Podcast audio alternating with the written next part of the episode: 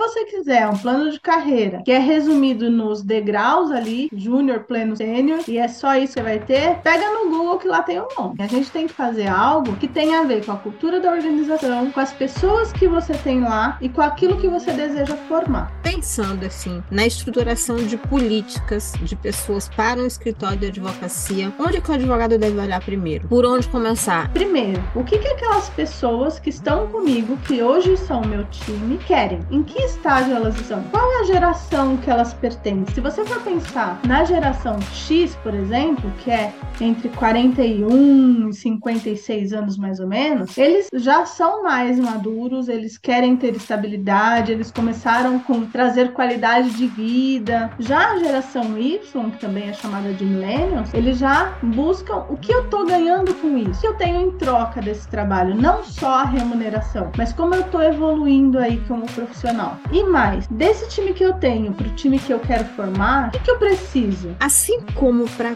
contratação, dá para definir regras claras para demissão de um colaborador? O melhor gestor que você tem é aquele que pode sair de férias. Quando você chega no escritório, o gestor vira para você e fala: Eu nunca saio de férias, eu não posso sair de férias, senão o negócio de exame. Então o problema tá com ele.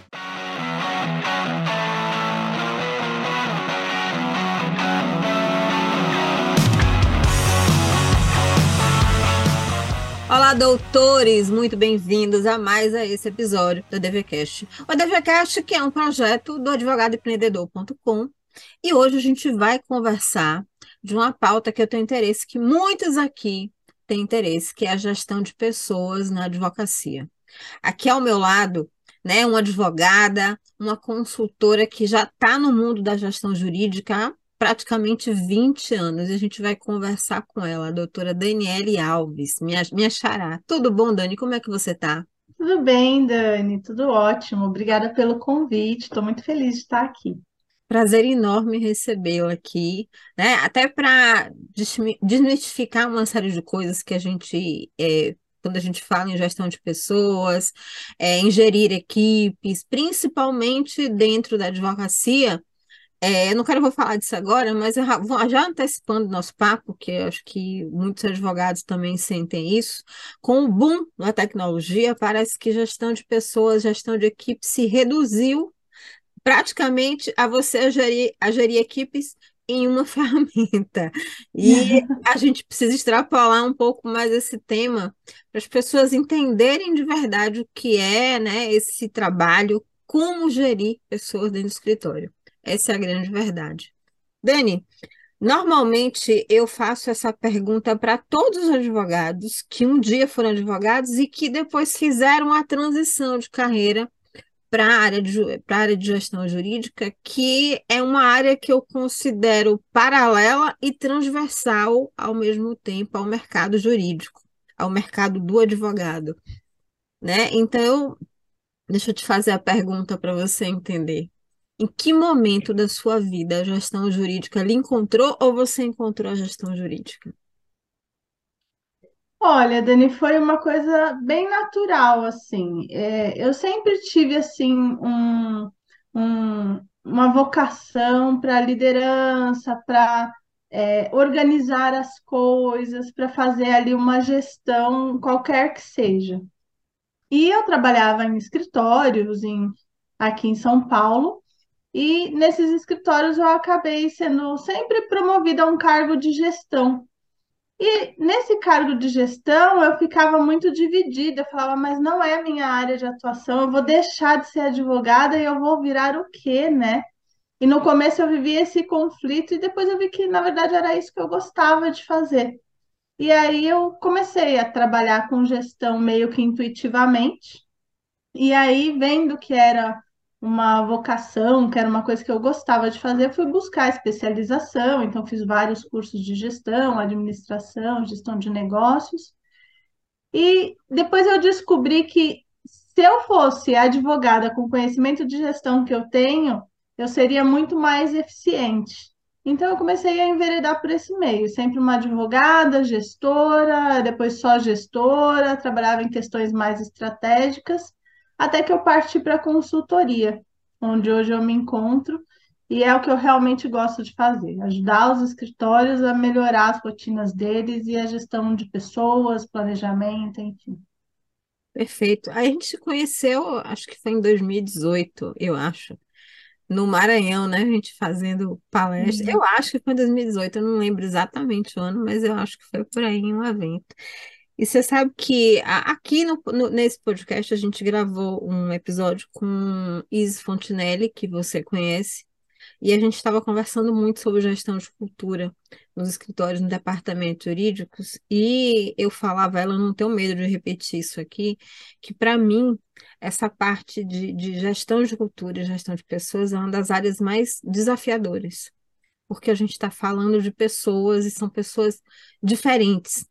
Literalmente, são pessoas com humores diferentes, com objetivos diferentes, e está todo mundo ali congregado para desenvolver uma determinada tarefa, mas que normalmente tem um objetivo muito maior ali por trás. Uma tarefa nunca é só uma tarefa em si, né? E por que que essa eu acho isso além de desafiador? Meio que a gestão de pessoas, a gente observa muito, lá no início eu estava falando isso, a gestão de pessoas, hoje, quando a gente fala de escritório, ela se confundiu a uma coisa, a duas coisas: a gestão de equipes em software e a produtividade. Mas a produtividade relacionada também à gestão de tarefas. É qual advogado que realiza mais tarefas no escritório? Qual advogado que bate mais pontos, né? Que cumpre o time, time shift com mais eficiência, faz mais com menos tempo. Basicamente, é a gente tem visto a gestão de pessoas na advocacia ser reduzida a esses pontos. Como é que você vê essa questão? Olha, a cultura de uma organização é muito dos valores dela. E eu acho que a gente tem uma necessidade de sempre transmitir a cultura dessa organização às pessoas. E o que é, o que é muito falho é justamente isso. Então, assim, a organização tem aquela cultura de ajudar os clientes, por exemplo, tratar com ética e transparência, só que não atua da mesma forma com os seus colaboradores. E aí atua com os colaboradores dessa forma que você falou, medindo a produtividade deles por quantos pontos eles fazem no software de gestão. Tem alguns softwares que gamificam até a gestão, ou quantas peças foram feitas por dia, ou quantos clientes foram respondidos. Eu não gosto disso. Como você falou, a gestão de pessoas é uma coisa que é muito particular de cada pessoa, de cada líder, de cada equipe. Cada pessoa está ali trabalhando por um objetivo dela e um objetivo para a organização. E não necessariamente esse objetivo é quantas defesas ela faz, quantos recursos ela é capaz de fazer, mas a qualidade que ela consegue impor a isso e onde ela pode pontuar mais. Então, eu gosto muito de trabalhar com quais as habilidades mais fortes daquela pessoa e onde ela ajuda mais. Porque, de repente, ela não faz as peças com tanta agilidade, porque ela tem um olhar mais diferenciado para o detalhe, para aquela teoria mais especializada. Então, eu acho que a produtividade é também uma função do líder enquanto encaixar as suas peças, as suas pessoas nos lugares certos para terem mais produtividade e que não pode ser medida somente pela quantidade de horas biladas no timesheet, por exemplo. Ela tem que ser medida pelo conjunto do que aquele profissional faz. Até porque, quando a gente fala em tarefas dos advogados, é muito difícil você falar que o advogado tem que fazer só peças. A não ser que seja num jurídico mais massificado, que a função do advogado vai sendo cada vez mais segmentada, você tem inúmeras atividades que o advogado tem que desempenhar.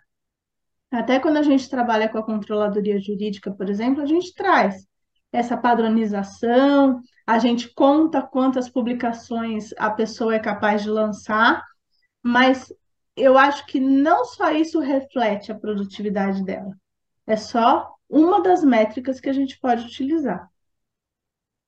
Perfeito. pensando assim na estruturação de políticas de pessoas para um escritório de advocacia, onde que o advogado deve olhar primeiro? Por onde começar? É pela gestão de processos? Tarefas, a gente falou mal, falou mal entre aspas dela, mas a gente já vai. Por onde começa? Como é que a gente começa a pensar nisso? Olha, eu na consultoria eu atuo muito com a, a entrega de planos de carreira, de políticas de gestão, justamente porque eu não acredito que é uma receita de bolo. E eu já falo para os meus clientes desde antes, eu falo, se você quiser um plano de carreira que é resumido nos degraus ali, júnior, pleno, sênior, e é só isso que você vai ter, pega no Google que lá tem um monte. Então, assim, a gente tem que fazer algo que tenha a ver com a cultura da organização, com as pessoas que você tem lá e com aquilo que você deseja formar. Então, é um processo que a gente vai construindo. Se você for pensar numa política, primeiro, o que, que aquelas pessoas que estão comigo, que hoje são o meu time, querem? Em que estágio elas estão? Qual é a geração que elas pertencem? A gente tem aí as gerações X, Y, que estão aí no mercado de trabalho, os millennials. Como que eles estão enxergando isso? O que, que eu tenho que entregar para eles? Em alguns casos, a estabilidade. Em outros casos, treinamento.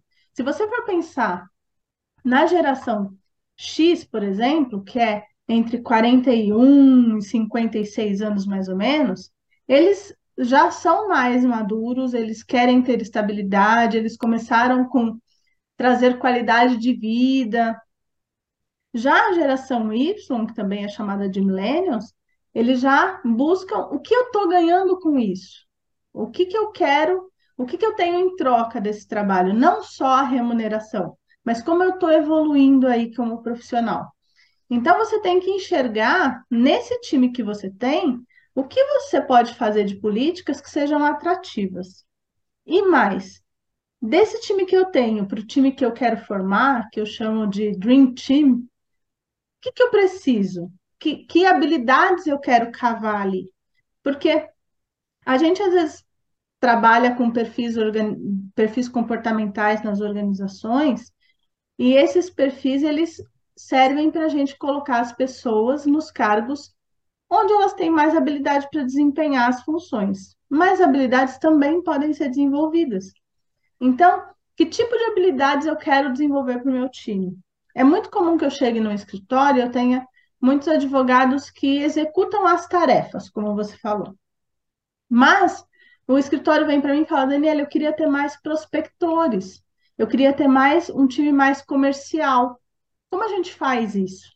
Então, quando a gente está estruturando a política, ou plano de carreira, ou qualquer tipo de planejamento ali para aquela organização, a gente tem que partir de onde a gente está, então, o que, que eu faço para reter e treinar esses talentos? E onde eu quero chegar? Então, eu quero que esses talentos de hoje possam desenvolver habilidades mais comerciais. Como eu vou tratar isso? Então, acho que é por isso que a gente tem que começar. E perfil também, né? Até para atrair as pessoas. É. Você, você, quando trabalha o perfil comportamental, você consegue separar ali os pontos fortes e os pontos fracos.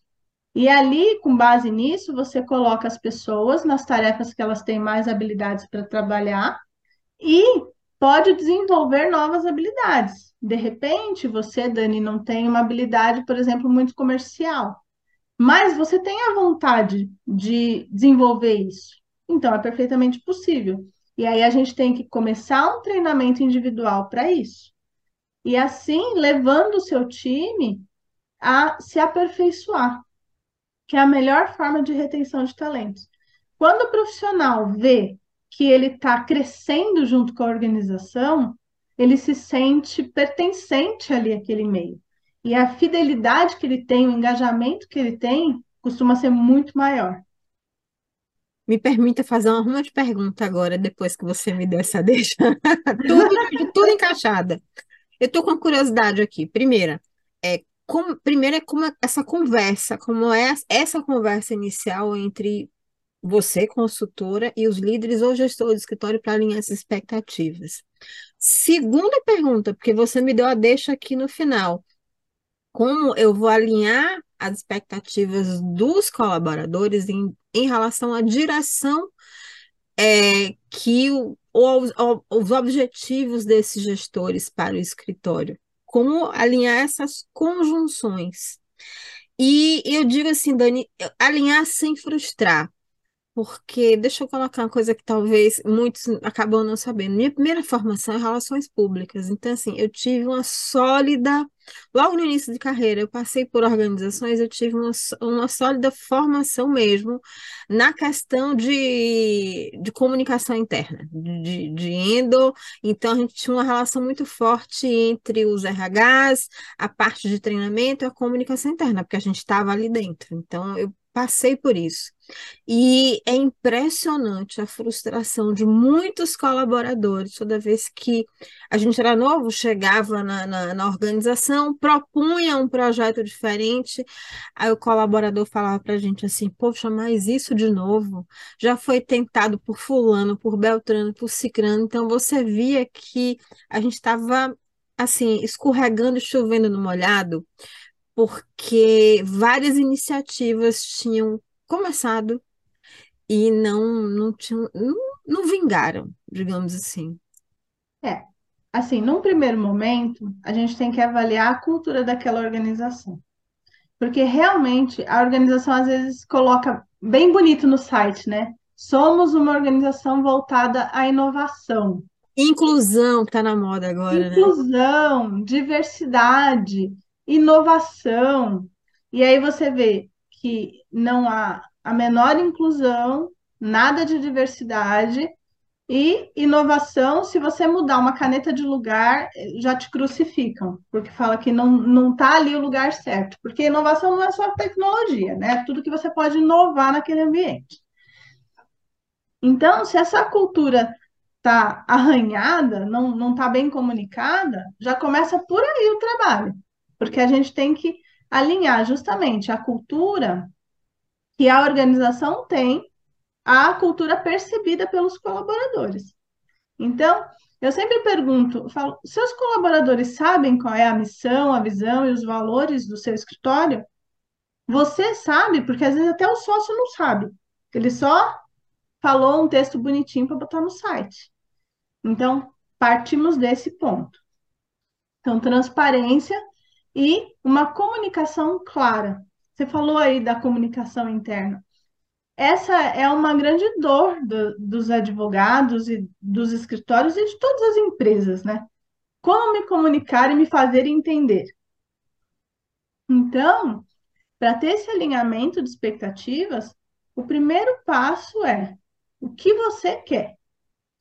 Quando eu chego no escritório, eu falo com os gestores, com os sócios, com os líderes, eu falo: Tá. O que que o escritório quer? Ah, eu quero montar uma controladoria. Você é capaz de entender que numa controladoria, não necessariamente o seu coordenador, advogado, aquele advogado mais sênior que você tem, ele não vai fazer protocolo. Tá tudo bem isso para você? Porque às vezes um ponto assim básico não tá tudo bem. E aí isso pode afundar o projeto inteiro. Então, alinhadas essas expectativas com a direção, a gente parte para o operacional. Então, lá no operacional, nós temos este projeto. Ah, não vai dar certo, porque já tentaram isso outras vezes. Não, vai dar certo. Vai dar certo porque a gente está alinhado neste sentido. Todo mundo aqui está disposto a fazer? E aí a gente começa a separar isso. Porque quando você começa a tentar colocar qualquer modificação em uma instituição, você começa a encontrar algumas barreiras que são próprias assim da natureza humana, que é de evitar a mudança, né? Então você já tem que deixar bem claro que vai mudar e até que ponto a organização está disposta a mudar e a partir disso até que ponto que os colaboradores que estão ali aceitam essa mudança. Quais reivindicações que eles têm? Eu costumo fazer muito esse alinhamento entre o operacional e a liderança. A liderança quer uma coisa e o operacional às vezes quer outra diferente. Já aconteceu de eu chegar no escritório, por exemplo, e os sócios virarem para mim e falarem: Eu tenho aqui um monte de advogados, coordenadores, que não vendem serviços do escritório. Eles não estão preocupados com a prospecção. Porque no meu tempo que eu trabalhava para outros escritórios, eu era campeão de prospecção. E aí fui com isso fazer a entrevista com os colaboradores. E os líderes lá dos colaboradores, os coordenadores, viraram para mim e falaram: não, a minha função aqui é fazer com que tudo funcione para que os sócios possam prospectar. Então eu tenho a obrigação de que deixar o operacional funcionando. Logística. Quer dizer, exato. Olha o deslocamento das expectativas. Os sócios queriam que eles vendessem. E eles achavam que o que eles não queriam é que eles se preocupassem com isso, que eles queriam o operacional andando. Então, às vezes, a falha na comunicação faz com que haja esse descolamento. Então, quanto mais transparência e clareza na comunicação, mais fácil é o alinhamento de expectativa. Entendo. Como é que você, é, é, uma curiosidade, Dani, como é que você engaja essa equipe a partir desse ajuste de, de, de, de expectativa, que eu sei que não é fácil, tá? É, eu sei bem que não é fácil. Existem atritos, problemas não ditos, questões que você enche, culturais mesmo, algumas culturas que eu posso dizer assim que são bem tóxicas, é, para trazer um exemplo concreto, há alguns meses atrás, acho que o ano passado, a gente está em 2023, ano passado, um estagiário tentou suicídio num determinado escritório grande, para a gente entender que até quando a gente sonhava em trabalhar, muitos advogados sonhavam em trabalhar, começar a carreira e até é, estagiar, a gente vislumbrava num grande escritório o início de, um, de uma advocacia bem-sucedida, o início de uma advocacia bem-sucedida. E na prática a gente vê que a coisa não, não é bem assim. Exatamente por coisas não ditas. Daqui a pouco eu vou, você falou em políticas de ajuste, de crescimento, mas daqui a pouco a gente passa nessa, nesse plano de carreira, daqui a pouco a gente volta para falar de plano de carreira. A, a organização acontece muito, e eu acho que é, é esse ponto especificamente de falha na comunicação eu acho que vai muito de falhas de treinamento mesmo. Desde o início ali, desde aquele sócio que resolveu empreender e acabou virando um escritório grande, até todas as lideranças que vieram atrás dele. A gente não tem a prática de treinamentos na maioria dos escritórios. E quando tem, eles são treinamentos muito rasos, um curso, e, e muito voltados para a técnica jurídica, né? Então, dificilmente você vê um escritório em, investindo em treinar as lideranças a assumirem essa posição de liderança. Normalmente você tem aquele advogado que se dá melhor, que é tecnicamente mais capaz, que é alçado a um cargo de liderança para ver se ele consegue se clonar em vários outros advogados capazes e especialistas. E a liderança é muito mais lidar com as pessoas do que a técnica jurídica propriamente dita. Porque a técnica jurídica a gente aprende na faculdade. O gerir pessoas, não. Então, a gente encontra muitos chefes tóxicos, daquele tipo de eu trabalhava 23 horas, então você tem que trabalhar 24, porque hoje eu sou seu chefe. Ou eu paro de trabalhar é, e você continua porque você tem as suas coisas para entregar. Ou mesmo lideranças que são é, massacradas com cobranças, e aí tem que tirar aquilo da equipe de um jeito ou de outro. Então, diminui o capacity e aumenta as funções, aumenta a cobrança. Então, eu acho que isso é um problema muito de treinamento. Como eu vou gerir essas pessoas e conseguir engajar esse time? Eu gosto muito de usar a transparência.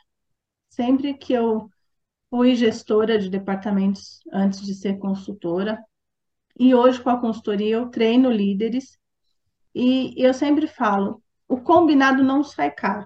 Então, assim, vamos ter que trabalhar 23 horas hoje. Eu estou lá com vocês, vou trabalhar com vocês para a gente entregar este projeto. Qual é a importância de eu trabalhar muito neste projeto e quais as funções de cada um para fazer essa roda girar.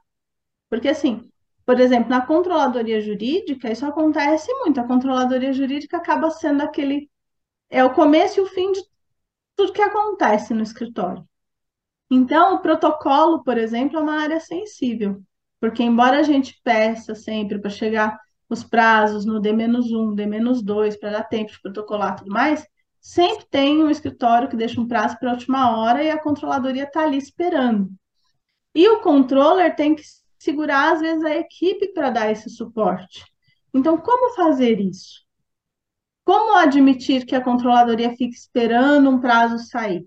Então, assim, é muito de todo mundo segura na mão e vamos junto. Eu acho que esse negócio de equipe, de mostrar a importância de cada um naquela organização, eu acho que é o que mais engaja. Então, quando a gente vai trazer um, um tipo de, de projeto novo para um escritório, eu sempre gosto de falar o que, que vai acontecer, como vai ser feito, o que, que vai ser exigido nesse meio de caminho, né? Então, como que as pessoas vão ter que se esforçar mais ou menos para que aquilo vire e que depois vai ficar tudo bem. Não é uma coisa para sempre.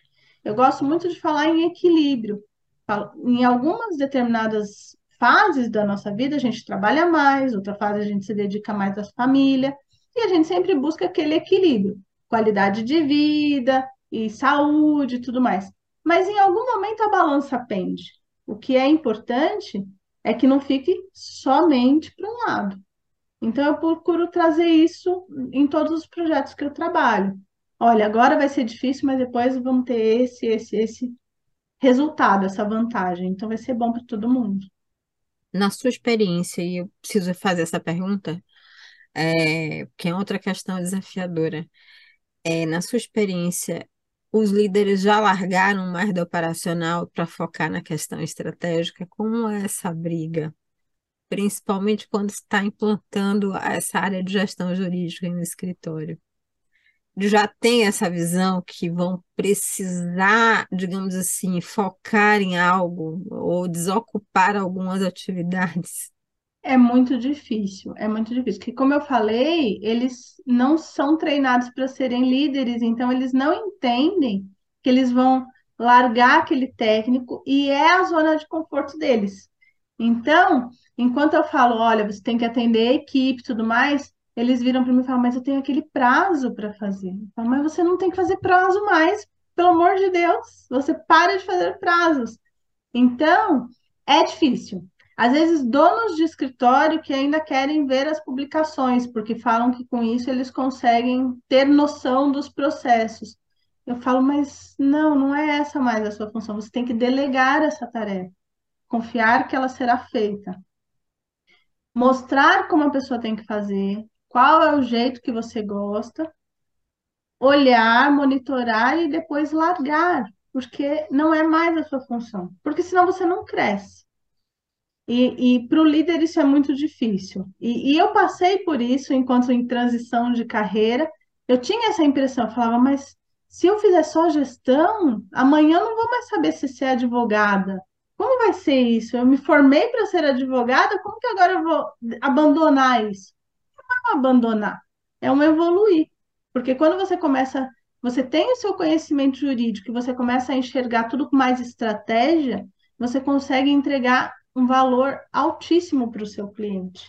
Coisa que advogados que estão só pensando ali no técnico não conseguem enxergar. Dani, mas é uma construção. É, você estava falando sobre o, você estava falando sobre o seu processo, né? E eu sei o quanto difícil é desapegar. E um outro gargalo muito, muito grande na advocacia, e até uma questão muito sensível, a questão da confiança. Talvez por isso seja mais difícil desapegar, porque ninguém vai fazer como eu faço. Eu não confio em ninguém para fazer do jeito que eu faço esse é um processo bem complicado. E assim, a gente vê isso não só na questão dos prazos, ou na, na ou se, por exemplo, um líder é muito detalhista, gosta muito de peça personalizada no cuidado com suas peças. A gente percebe isso no atendimento ao cliente, no fechamento de contrato. É, na precificação, que ele tem medo de entregar isso para uma outra pessoa e tomar prejuízo, ele tem um, um, ou então não tem isso de forma muito técnica. O fato é que ele tem medo de desapegar. E a, e a gente percebe até por um movimento que muitos advogados fazem no sentido assim, olha, se eu tiver uma demanda de um cliente que eu não resolvo, eu vou chamar um parceiro para o meu escritório e ele vai resolver daqui, do meu lado, junto comigo, porque o cliente é meu. Ele vai resolver. Porque é meu nome. Exato. É uma indicação, mas é meu nome que está aqui no jogo. Então, assim, a gente percebe isso em vários movimentos. Nas contas, como eu falei, no financeiro, na precificação, nas contas a receber, nas contas a pagar. É difícil para esse líder ir desapegando, é difícil, né? Como é que você trabalha esse processo de gestão e delegação de tarefas? Porque é uma questão sensível. É, a confiança é uma coisa que a gente vai, o colaborador vai entregando aos poucos e, e o sócio vai pegando aos poucos. É engraçado que às vezes as pessoas têm uma confiança que é meio irracional, assim. Ah, né, nesse colaborador eu confio muito, nesse outro não. Mas, mas por quê? O que, que eles fizeram de diferente? Não, nada. É meu, meu feeling, né? E não pode ser assim. Então, eu sempre oriento, a, delegação de tarefas não é o largar a tarefa, porque tem líder que também faz isso, né? Ele pega e fala: bom, agora a responsabilidade não é mais minha. E aí, se der errado, a culpa é dele. Tudo bem, mas se der errado, não vai dar errado para o seu escritório? Então não interessa se a culpa é dele, o seu cliente vai brigar com você, vai achar que você é incompetente. Então a gente tem que fazer essa delegação aos poucos. Então a comunicação tem que ser muito clara. O que que você espera da pessoa? Nada é óbvio. Então é importante ter isso em mente, que a responsabilidade da comunicação é de quem comunica, não é de quem está escutando. Então, eu tenho que me certificar de que a outra pessoa entendeu o que eu quis dizer. Esse é o primeiro ponto. Dar um prazo para a tarefa ser concluída, porque é o que muitos esquecem, né? Então, assim, ah, faz esse caso para mim. Quando? Como? Tem que dar todas essas diretrizes. E aí, feito o, o caso, ou a peça, ou o financeiro, não é que você tem que deixar na mão da pessoa, você vai conferir. Você vai conferir e conferir e depois conferir por amostragem até que você se sinta segura a realmente não ter mais que conferir. E aí você consiga ver só relatórios gerenciais. Porque abandonar de vez, você não vai abandonar. Você continua sendo gestor desse escritório, a não ser quando você passa a sua cadeira. Mas enquanto você é gestor desse escritório, você vai acompanhar tudo sempre. O que vai mudar é a forma desse acompanhamento é com relatórios gerenciais, seja no financeiro, seja no atendimento ao cliente, seja na qualidade das peças.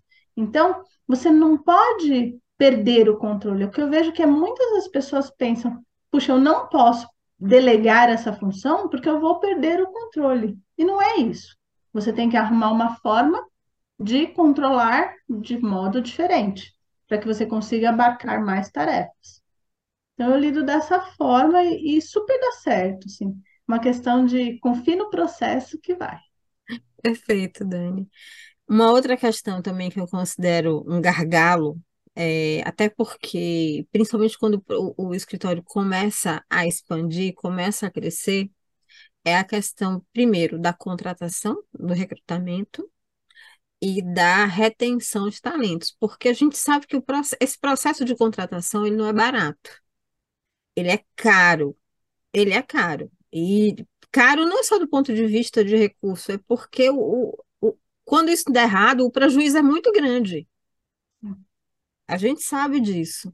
Então, assim, é, é um, para mim, é, um, é, digamos assim, algo muito perceptível essa questão do, do, entre aspas, o arriscar né, a contratação de pessoas. Outros, inclusive advogados no início, eles relativizam, ah, não, se eu crescer é só contratar.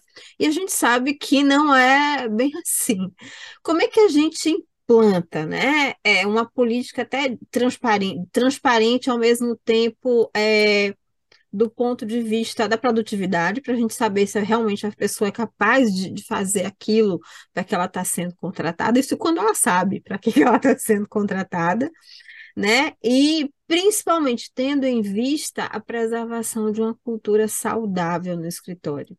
Eu, eu penso que realmente o que você falou é muito certo. A contratação de pessoas é um processo caro, principalmente quando você tem uma alta rotatividade. Então, não é a contratação em si que é cara, é o contratar, treinar e dar errado. Contratar, treinar e dar errado. Isso que é muito ruim para o escritório, porque é caro não só do ponto de vista financeiro, mas do ponto de vista de, de trabalho mesmo, de, de produtividade, como você falou.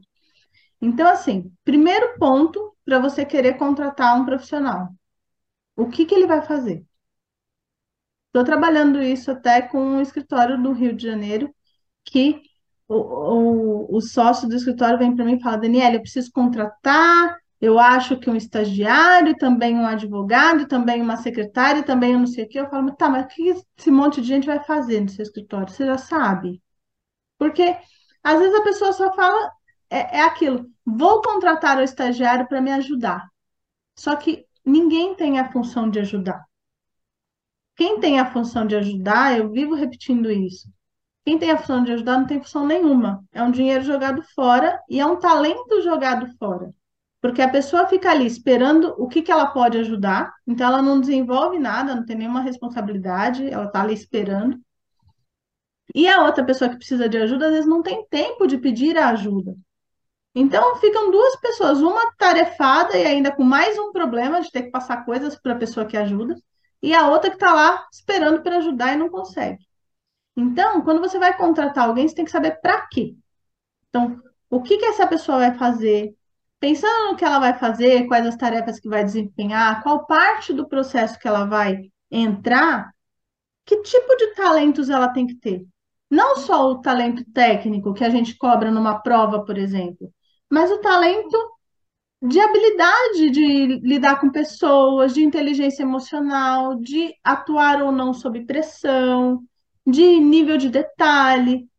Você pode colocar, por exemplo, um.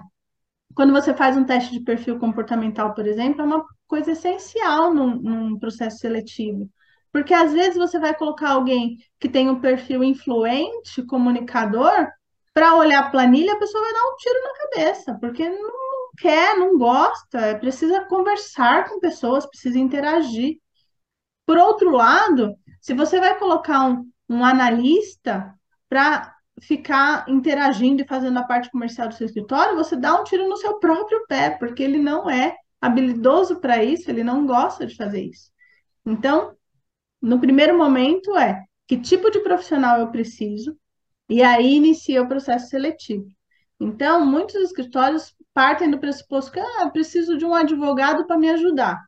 E aí pede currículo de advogado na, nos sites aí de empregos ou busca numa empresa de seleção sem saber o que esse advogado vai fazer.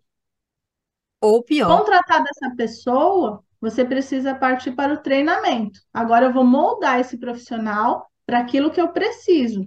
Eu já fiz um processo seletivo eficiente agora eu vou mostrar para ele os passos que ele vai ter que seguir para que ele atenda totalmente minhas expectativas. E assim vai construindo essa relação.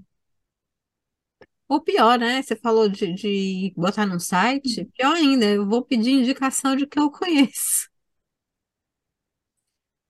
Aí ainda queima seu filme com seu colega, porque você fala, eu quero um advogado tributarista. Aí os seus colegas vão e indicam vários tributaristas ótimos e que no fim você coloca para, sei lá, fazer protocolo para você, que é uma função que não é aquilo para que ele estava esperando trabalhar.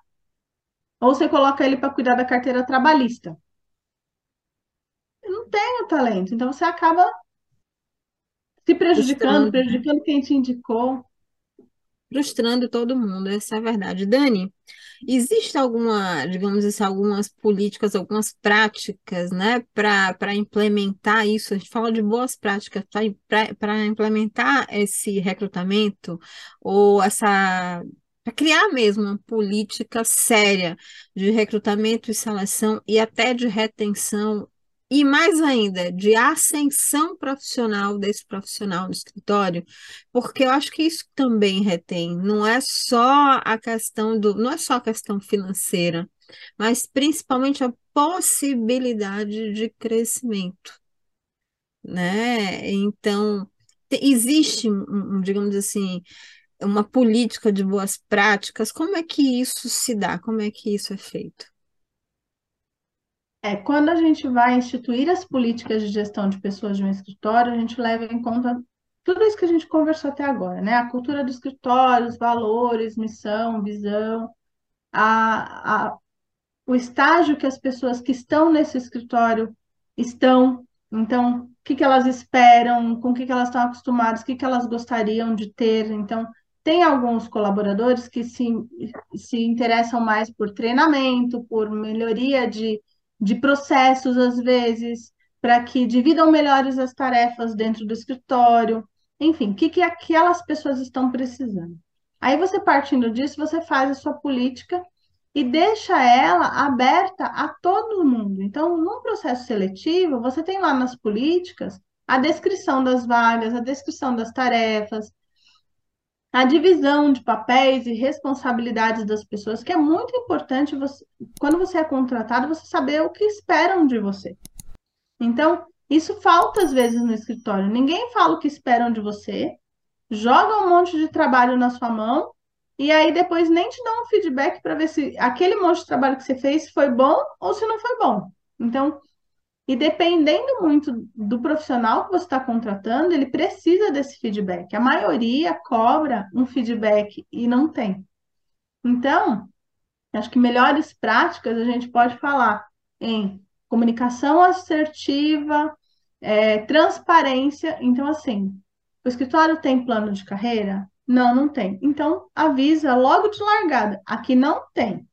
Se você se destacar, você pode ficar e a gente sempre vai recompensar, mas não existe um plano de carreira. Então, não, não acho que daqui a um ano você vai ser advogado pleno, sênior tudo mais, que não existe. É melhor ser transparente, já avisar a pessoa no processo seletivo, do que frustrar todo mundo. Ou temos sim a política de plano de carreira, é essa aqui, e aí mostra. Isso é uma boa prática. Então, ser transparente naquela seleção e comunicar de forma eficiente o que você espera da pessoa, acho que são os pontos de largada aí para você ter um processo seletivo eficiente e buscar trabalhar a política de gestão de pessoas. Você sabe que, vamos dizer assim, com a, a ultimamente, esses últimos meses, esse ano, né, nunca, nunca se falou tanto em paridade, principalmente paridade salarial né, as mulheres colocarem esse cheque em função de muitas denunciarem práticas abusivas de que ocupando o mesmo espaço se ganhava menos que os homens. Por outro lado, é, alguns escritórios começaram a divulgar, digamos assim, que no escritório existe paridade, por, por conta da, o que eu posso dizer, da questão salarial. Então, assim, então, se eu tenho um plano de carreira, eu tenho uma questão, uma questão salarial, é, digamos assim, pri, é, priorizada, independente do gênero, do, do sexo do colaborador. Mas a gente sabe que culturalmente, a cultura interna, a gente sabe disso, a gente percebe que não existe essa paridade porque os horários de trabalho não são iguais. Não sei se você me entende. As políticas de ascensão não são iguais, não são iguais. E, e por serem muito subjetivas, acabam colocando, digamos assim, as mulheres numa situação ruim. Então, é muito complicado quando a gente reduz a essa, é, ao plano de carreira apenas a questão salarial, sem delimitar indicadores sólidos para esse crescimento. Como você trabalha isso dentro do escritório? Desculpa, eu tinha que trazer isso porque isso é um assunto muito atual e, e a gente tem percebido até dentro da própria OAB, digamos assim, muito debate em relação a isso. Como é que eu posso acender? Muito, como é que eu posso estar numa reunião, por exemplo, se eu tenho filho, as reuniões só começam 8 horas da noite. Só estou trazendo um exemplo concreto, mas é porque isso é, digo, não, não, não basta salário, não sei se você está me entendendo. Se realmente você não cria é, outros dispositivos para medir isso, não existe paridade na prática. É, eu, eu vejo muitos escritórios que falam: ah, eu não exijo que ninguém fique depois das seis, né? Eu quero que todo mundo tenha vida, qualidade de vida, eu sou super flexível com o horário e tal. Só que essa pessoa que fala isso é a que marca a reunião às sete e meia, oito horas da noite. E aí é, acaba sendo meio injusto, às vezes, principalmente para as mulheres que, jus- justamente como você falou, às vezes têm filho e tal, então a gente vê um movimento de mulheres que estão engravidando num momento que já estão com a carreira mais so- consolidada, justamente porque acabam tendo que responder ao mercado. Mas quando eu faço uma política de gestão de pessoas, eu normalmente eu recomendo para os escritórios que eles trabalhem com meritocracia e não com é, tempo de casa ou qualquer outro outro é, como fala qualquer outro balizador assim como tempo de casa, por exemplo, que vai acomodar a pessoa, que vai deixar ela lá. Então a meritocracia é, é o que eu costumo trabalhar. E aí, para haver essa meritocracia, uma avaliação de desempenho bem delimitada e o mais objetiva possível. Então, eu ensino o escritório a como tratar quesitos que não sejam tão objetivos e buscar sempre a objetividade naquele tratamento. Então, eu já ouvi algumas é, críticas no sentido de, ah, porque o meu chefe implica comigo e fala que eu não rendo bem só porque eu sou mulher. E aí, é, eu- a gente tenta trazer o máximo de objetividade possível para aquela avaliação de desempenho, para que a pessoa não fique com essa percepção. E a sessão de feedback de uma forma muito bem estruturada, para que haja realmente um crescimento. Porque o que que eu acho que é mais bacana da avaliação de desempenho? É o crescimento individual. Então, quando o colaborador e a empresa entendem que aquela sessão de feedback, que aquela avaliação de desempenho é mais do que somente é, provocar a ascensão na carreira, é também um desenvolvimento individual, o que que eu preciso melhorar para poder ascender na carreira, é, fica mais claro e mais objetivo esse, essa metodologia. E aí isso evita essas discrepâncias que a gente vê por aí. Durante a pandemia, aliás, não era, foi, não foi bem durante a pandemia, bem depois da pandemia, estava tava saindo, começou a, digamos assim, se primeiro, todo mundo foi na casa dentro de casa, né, obrigatoriamente, e depois foi começando a criar a flexibilização. Muitos escritórios começaram a, a trabalhar em regime híbrido, e aos poucos iam para trabalhar presencialmente, de forma definitiva. Eu lembro que quando eu estava nesse período de transição, é, um dos colegas nossos disse, colocou, implantou uma política no escritório que era apenas um dia por semana que a pessoa poderia ficar em home office. E ele, ele até conversou comigo para tirar, para perguntar o que eu faria. Eu quero trazer o caso concreto dele aqui, porque eu acho que vai elucidar muito isso. Ele me colocou, ele colocou uma situação da seguinte maneira, que ele instituiu essa política de é, uma vez por semana em casa, só que uma colaboradora, né, uma advogada colaboradora, ela, como é que se diz? Ela deu um atestado, um relatório médico dizendo que ela não podia voltar presencialmente porque ela cuidava de uma pessoa que era do grupo de risco. Do grupo de risco, então ela tinha que se preservar em casa e não podia trabalhar de uma forma presencial no escritório.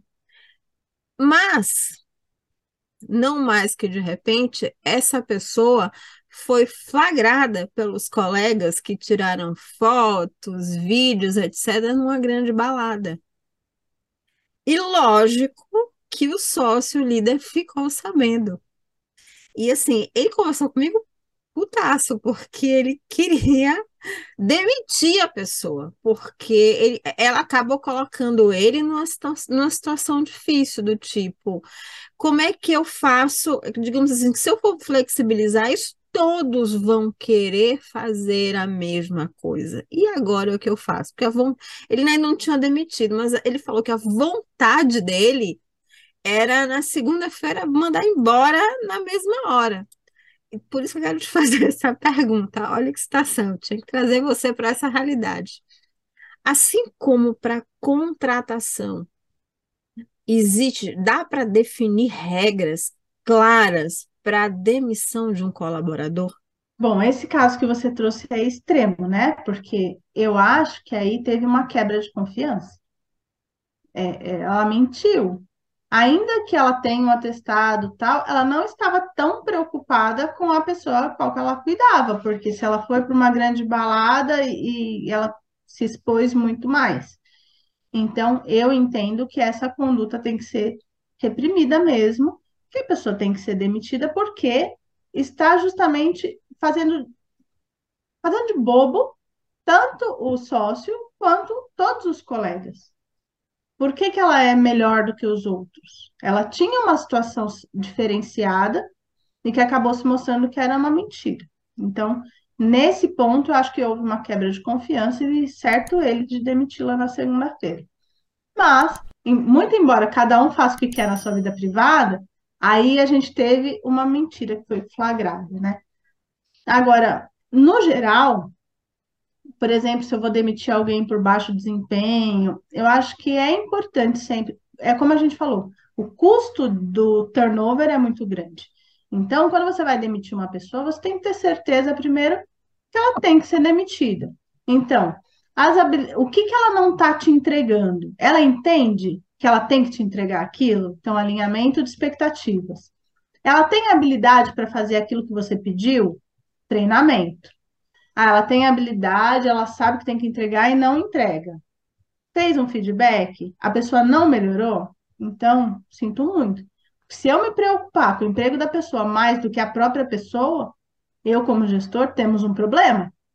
Então, assim, você precisa sim ver se o seu papel de gestor foi cumprido. Então, se você olhou que a pessoa realmente entendeu que ela tinha que entregar, que ela tinha habilidade para fazer, que ela foi treinada para tanto, mas se e mesmo depois de um feedback para ela melhorar, ela não melhorou, aí não tem o que ser feito, porque se você segura um mal profissional, você está prejudicando toda a empresa que não está rendendo o que poderia. Dani, nesse caso, deixa eu, eu vou revelar aqui minha, minha indicação, porque assim, ele não ouviu só a mim, logicamente, que ele ouviu outras pessoas. Primeiro porque ele estava nervoso, ele queria desabafar e queria que alguém desse um feedback para ele. E eu não estava sozinha, e na época tinha muita gente também que era da área de, era desenvolvimento de pessoas, eu não sou dessa área, mas muita gente dizia assim: não, converse, Vamos ver se vale a pena para tentar dar uma segunda chance.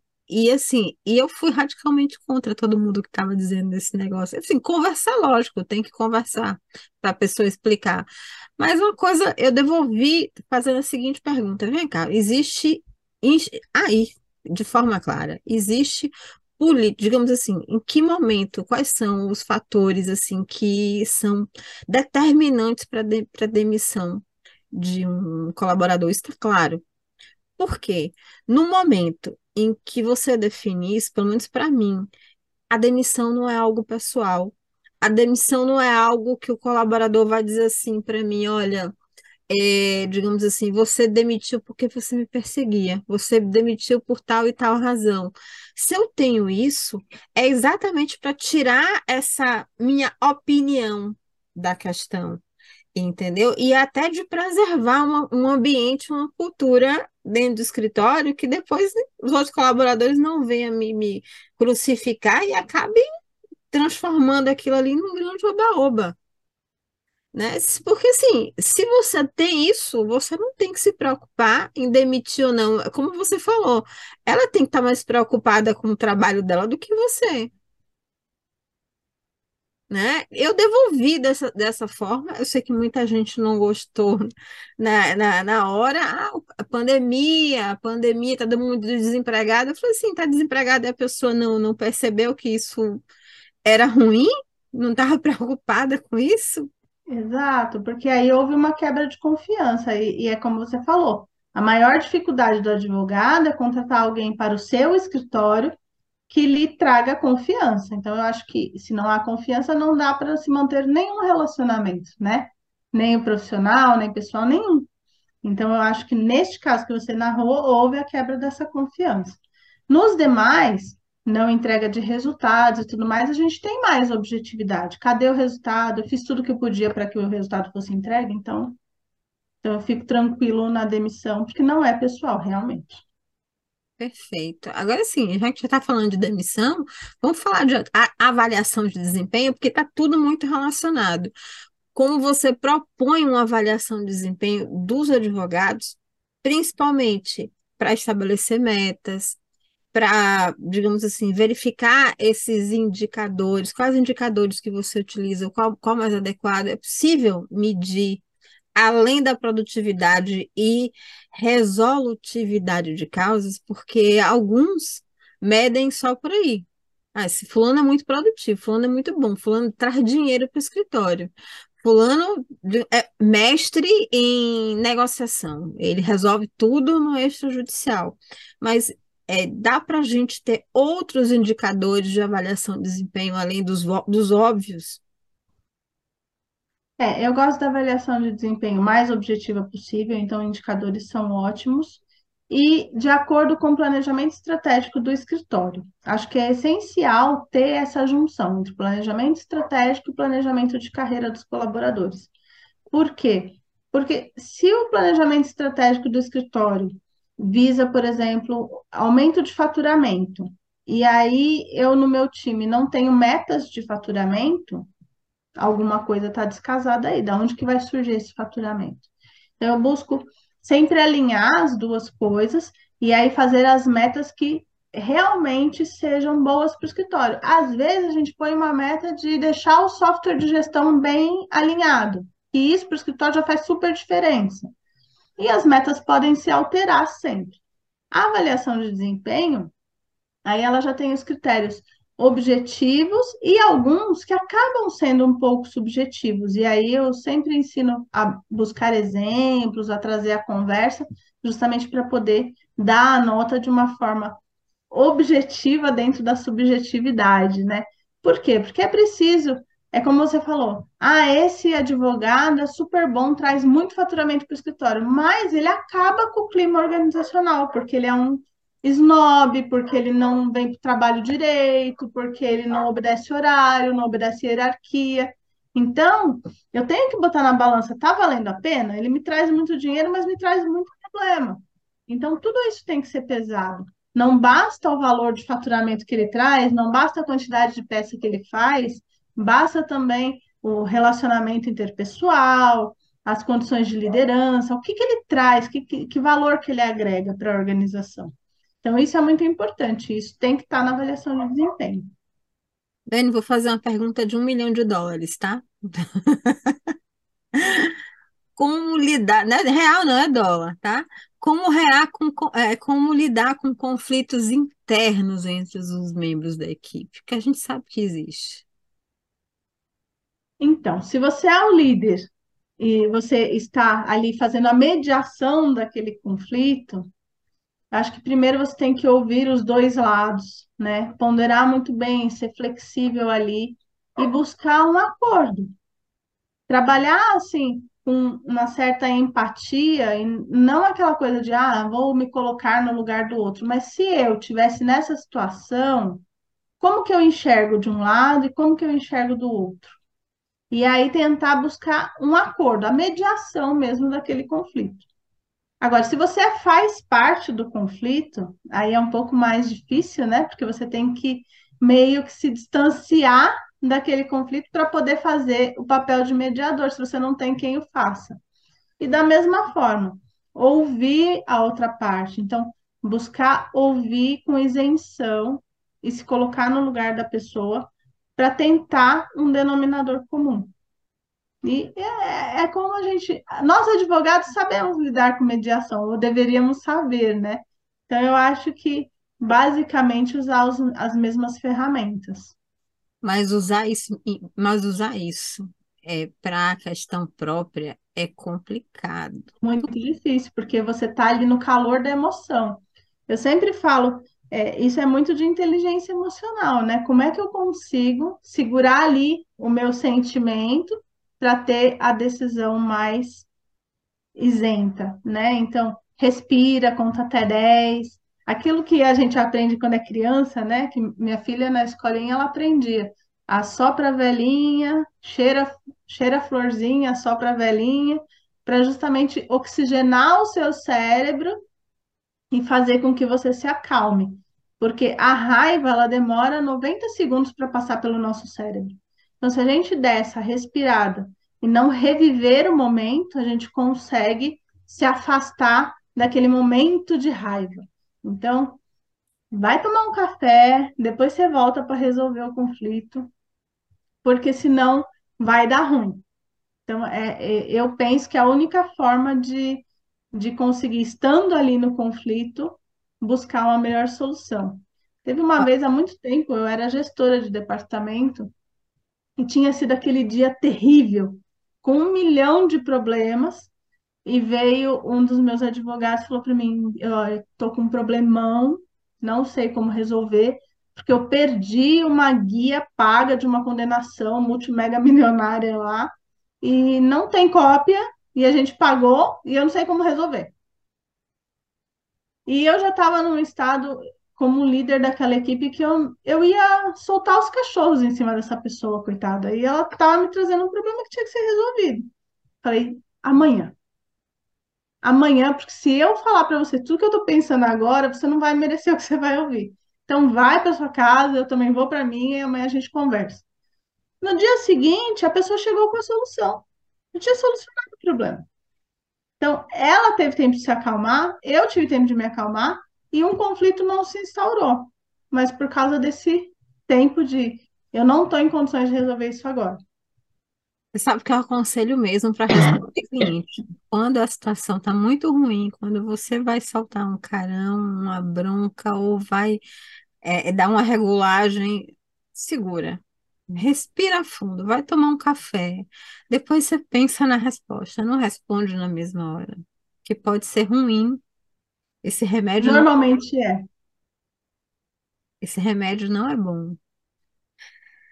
Dani, é possível garantir um bom clima organizacional e uma cultura de, de, sau- de trabalho saudável no escritório? Porque a gente sabe que no, no dia a dia, exatamente por conta dessas questões de trazer problema, o trabalho do advogado é resolver conflito, é resolver problema. Então, assim, às vezes é, a coisa sai do, do, do ar, né? Mas ainda assim é possível, né, se garantir esse bom clima de trabalho? É perfeitamente possível. Desde que todo mundo esteja empenhado nisso. Porque os problemas que são resolvidos não são do advogado, são dos clientes. E você precisa estar bem para poder resolver o problema dos outros. Então, esse é um ponto. Segundo ponto é que se você cuida de todas essas coisas que a gente conversou aqui nesse podcast, se você cuida das avaliações de desempenho, dos feedbacks, da cultura organizacional, se você cuida de tudo isso, se você cuida da inteligência emocional dos seus colaboradores, se você cuida da saúde dos colaboradores, você propicia um clima, um ambiente bom de trabalhar. Porque ninguém sai da sua casa de manhã cedinho, ou mesmo que esteja em home office, ninguém se troca de manhã, senta em frente ao computador e fica trabalhando o dia inteiro para tornar a vida de ninguém um inferno. Então, todo mundo faz isso imbuído da melhor boa vontade. Então, se todo mundo for com essa boa vontade e procurar ser tolerantes uns com os outros e conversar sempre que tem um problema, não ficar empurrando o problema para debaixo do tapete, já é assim 90% do caminho para manter um clima saudável. Legal, a gente está quase chegando no final, mas assim, você trouxe uma questão é, agora, no final, que eu acho interessante a gente dirimir, né? É, só para a gente recapitular o que, o que você vem colocando, na sua visão, até pela sua experiência, quais os principais desafios enfrentados por advogados na gestão das pessoas em seus escritórios? A falta de treinamento para isso. A falta de entender o que eu, como líder, preciso fazer para que a equipe é, trabalhe da melhor forma possível. O que muito acontece é que o líder não delega ou não foi treinado para é, dirimir os conflitos, ou não foi treinado para trabalhar com essas pessoas, então ele fica tentando replicar o pró a própria a própria pessoa dele em outras, e isso é impossível. A gente não se replica, a gente não tem clones, né? A gente é, consegue profissionais que são melhores que nós em alguns aspectos. E eu acho que o grande pulo do gato do gestor é quando ele pode sair de férias finalmente e, e saber que tudo vai andar. Então, eu falo que o melhor gestor que você tem é aquele que pode sair de férias. Quando você chega no escritório, o gestor vira para você e fala: Eu nunca saio de férias, eu não posso sair de férias, senão o negócio desanda. Então o problema está com ele. E é o que eu mais escuto. Por quê? Porque não foi treinado para fazer que tudo ande, que tudo dê certo, independentemente da sua presença. Mas esse treinamento está na, na pauta dele, está na parte dele, ou é um falta de treinamento generalizado? Não, treinamento de liderança, para os líderes mesmo. Eu acho que um treinamento de inteligência emocional, de como liderar pessoas, o entendimento de que as pessoas são diferentes e precisam ser tratadas de formas diferentes, para você conseguir ter delas o melhor resultado. É muito difícil é, um líder que consegue enxergar que cada pessoinha da sua equipe é de um jeito e precisa ser provocada, motivada de um jeito diferente as, é muito mais comum que a pessoa tente se replicar. E quando a pessoa não atende a essa expectativa de ser igual ao próprio líder, ela não serve. E não é bem assim. É, líder é um exercício principalmente de paciência, não de vingança, né? Sim, sim, perfeito. Dani, a gente está, como eu falei, a gente está chegando no final. Eu vou pedir que você coloque suas redes sociais para quem tiver interesse e quiser conhecer um pouco mais seu trabalho, lhe seguir. E eu vou pedir que você coloque nas suas palavras finais agora é, que recomendações você daria para os advogados que estão pensando na sua estruturação de equipes, no crescimento do seu escritório? É, que recomendações você daria para ele reunir, digamos assim, informações necessárias e até buscar boas práticas para que ele faça isso de uma forma mais sólida, né? Com menos insegurança, pelo menos. Bom, eu acho que para que a pessoa consiga estruturar seu escritório da melhor forma, e aí seja desde processos, pessoas, é, entenda o seu escritório, veja onde você quer chegar então, busque o seu planejamento estratégico mesmo, onde eu estou, onde eu quero chegar e quais os principais pontos desse caminho que eu preciso trabalhar. E aí, ninguém sabe tudo. Busque ajuda especializada, seja em cursos, seja com consultoria, seja com é, colegas que já fizeram, benchmarking, alguma coisa assim, para que você se sinta mais seguro na implementação. Não tem nada pior do que você tentar colocar aquilo tudo à prova e no fim dar errado, que é que nem você falou numa parte aí do podcast, né? Você falou, é frustrante porque aí você chega lá e todo mundo fala, ah, mas isso já tentaram, isso já fizeram. Que aí você conta com mais esse contra da equipe, né, de não vontade de mudar, porque muitas vezes você já tentou e não conseguiu. Então, às vezes, o investimento numa ajuda externa, seja curso, seja consultoria, seja um colega que já tenha passado por isso, pode ser bacana no sentido de ser mais assertivo, tentar e já conseguir. E, e pensar sempre, com política de gestão de pessoas, pensar no que se adequa ao seu escritório, não o que está mais bonito na internet. Então, assim, se o seu escritório não é, é, é aberto à inovação, não precisa fazer inovação. Vamos trabalhar com o básico, vamos inovar de pouquinho, vamos mudar um pedacinho daquele processo, não precisa fazer uma grande revolução, porque isso está contra a sua cultura e isso vai ser mais difícil de implementar. Vai aos poucos. Antes de colocar a controladoria, já quer o legal operation. O legal operation é um passo a mais, então vamos primeiro fazer a controladoria, depois o legal operation e assim por diante. Política de gestão de pessoas, a mesma coisa. Vamos primeiro pensar na, na política dos colaboradores que você tem aqui, depois dos colaboradores que você quer trazer, e assim sucessivamente. Minhas redes sociais, Daniele Alves gestão legal no Instagram, arroba Daniele Alves gestão legal, LinkedIn também Daniele Alves traço gestão legal. Tudo, tudo tá ligado à gestão legal. tudo, tudo. Dani... Meu site também, danielealvesgl.com.br.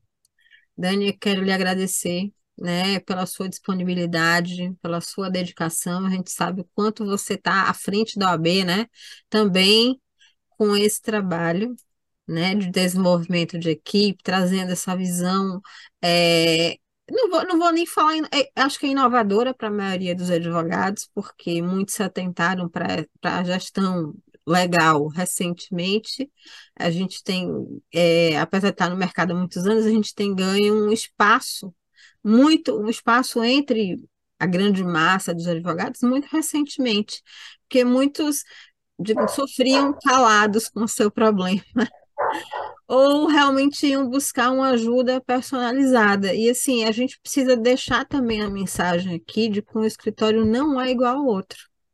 Então, Exato. nada é igual. E assim, por mais que a gente busque ouvir outros colegas para ver o que é que faz sentido, falar assim, olha, isso deu certo para mim, isso deu errado para mim, nunca você vai ser implementado da mesma maneira.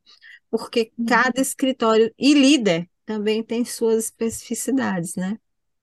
Exatamente. É sempre personalizado. Se não dá um Google, o que você acha? É, o Google tem a resposta para tudo e ao mesmo tempo a solução para nada. Exato. Né? Gente, eu quero agradecer mais uma vez a Daniela por, o Daniele por estar aqui com a gente. Quero dar um recado a você doutor, doutora, que o ADVCast vai ao ar sempre aos sábados, às 15h45 da tarde, em nosso canal do YouTube. Às segundas-feiras, a partir das 6h30 da manhã, a gente está em vídeo no Spotify e em áudio nos principais agregadores de podcast. E você ainda pode dar uma sugestão de pauta para é, o nosso, os nossos podcasts, os nossos episódios. É só acessar advogadoempreendedor.com barra a DVCast, você vai lá tem um formulário e você vai preencher esse formulário e vai sugerir, é, digamos assim, palestrantes, né, conferencistas, advogados, pautas para que a gente possa trazer aqui em nosso podcast. Dani, muito obrigada. Doutores, a gente se vê no próximo episódio do DVCast. Até lá. Tchau para vocês. Obrigada, até lá.